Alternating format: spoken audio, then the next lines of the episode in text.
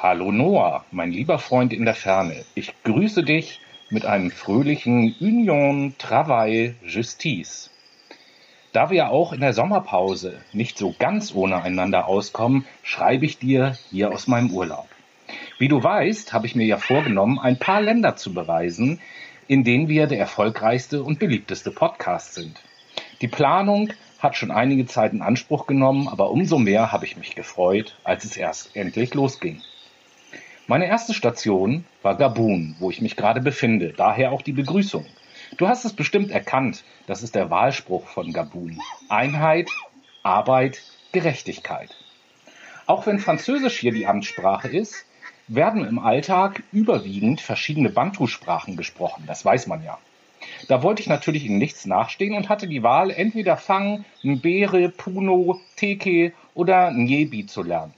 Du kannst es dir schon denken, ich habe mich natürlich für Teke entschieden. Hat mich irgendwie an meinen Lieblingsort in der Kneipe erinnert. Ich weiß auch nicht. Naja, ich bin auf jeden Fall hier in Libreville gelandet. Das ist die Hauptstadt, aber das weißt du ja. Und zu meiner Überraschung bin ich dann erstmal von dem Präsidenten zum Essen eingeladen worden. Ich hatte nicht mal damit gerechnet, dass auch der unseren Podcast hört.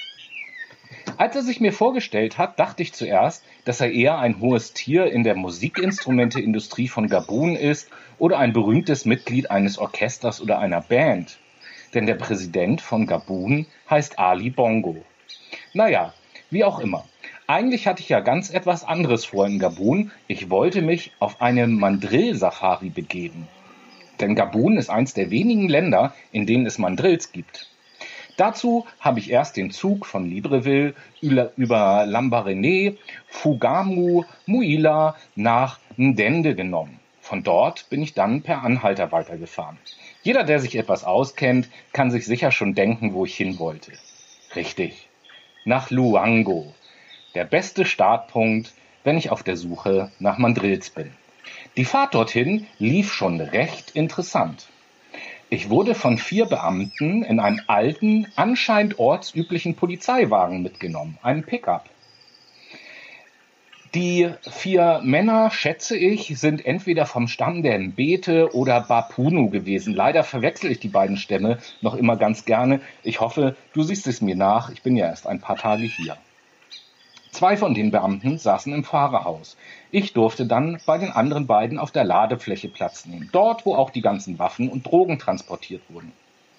Wie die vertrauenswürdigen Leute mir mitteilen, arbeiten sie für die örtliche Polizei und waren gerade auf dem Weg, die beschlagnahmten Waffen und Drogen der Entsorgung zuzuführen.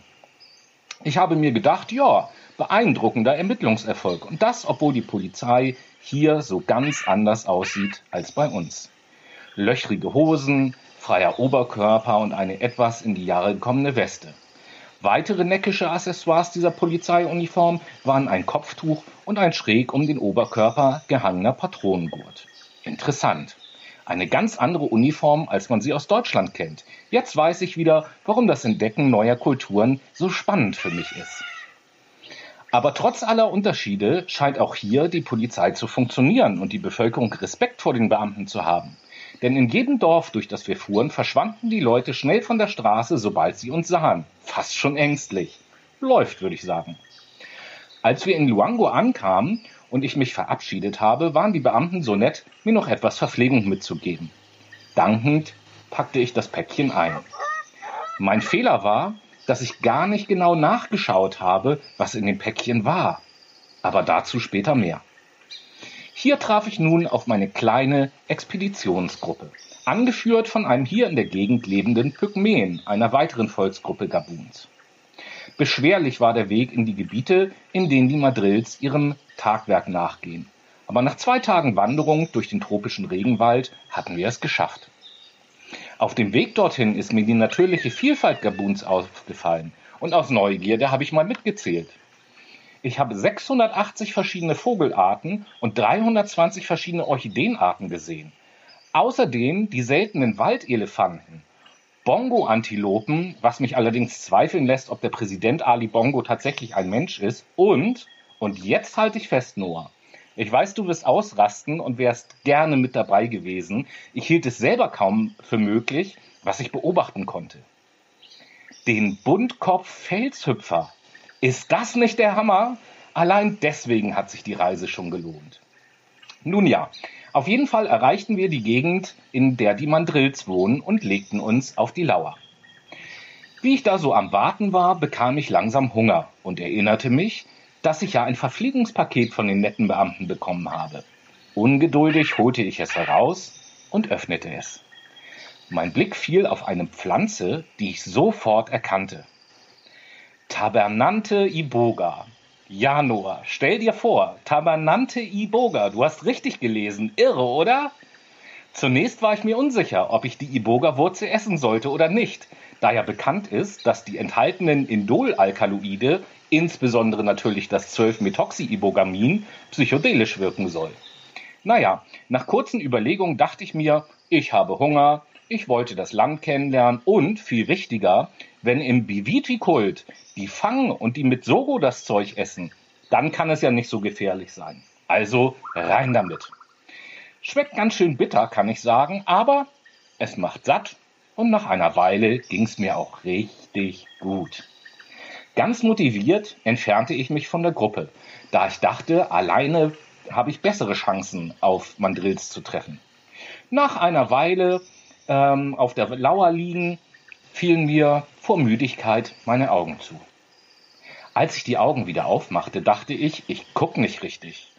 Um mich herum lauter Mandrills. Doch irgendwas war komisch. Der größte Mandrill, anscheinend der König oder so, ich weiß nicht, wie das bei denen heißt, saß auf einer Art Dschungelthron und schaute mich böse an. Zwei Mandrillsoldaten hielten mich fest und der König fragte mich, was ich hier in ihrem Gebiet wolle. Naja, hin und her, ich versuchte zu erklären, was mich herverschlagen hatte. Natürlich kannten sie mich nicht. Ich habe herausgefunden, dass Affen im Dschungel anscheinend keinen Podcast hören. Warum auch immer.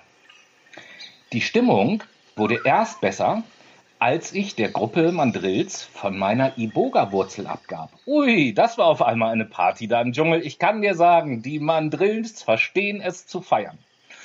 Der Mandrillkönig und ich, er heißt übrigens Jochen, lagen uns in dem Arm und sangen versaute Dschungellieder. Mann, bin ich froh, dass ich vor der Reise die Sprache Teke gelernt hatte. Sonst hätte ich gar nicht so mitfeiern können. Naja, auch der schönste Abend geht irgendwann zu Ende und so schlief ich ein. Als ich aufwachte, waren die Mandrills weg. Unhöfliche Affen. Ohne Badaye zu sagen, was Tschüss bedeutet, wie du sicher weißt. Naja, okay, dachte ich mir, auf, zurück zur Gruppe. Doch die war auch nicht mehr auffindbar. Okay, jetzt habe ich ein Problem. Mitten im Dschungel, niemand da und ich kenne mich nicht aus. Zum Glück fand ich spontan diese Brieftaube, die dir den Brief gebracht hat. Deswegen habe ich zum Schluss auch noch eine Bitte an dich. Könntest du mir eventuell einen Kompass, eine Karte vom Gabun und eine neue Unterhose schicken? Meine alte Unterhose hat, glaube ich, König Jochen auf dem Kopf. Die Brieftaube weiß, wo ich bin. Ja, nun warte ich hier mal auf die Sachen und werde mich dann mal auf den Weg machen. Es warten ja noch andere Länder auf mich. Ich hoffe, ich finde hier wieder raus. Das waren also ein paar Eindrücke vom ersten Teil meines Urlaubs. Wie geht es dir denn so im Urlaub? Was machst du so? Bist du auch verreist? Vielleicht kannst du der Taube ja auch einen Antwortbrief an mich mitgeben. Würde mich auf jeden Fall freuen, von dir zu hören. Bis dahin erstmal viele Grüße aus dem Dschungel von Gabun und bis ganz bald. Dein Tobi.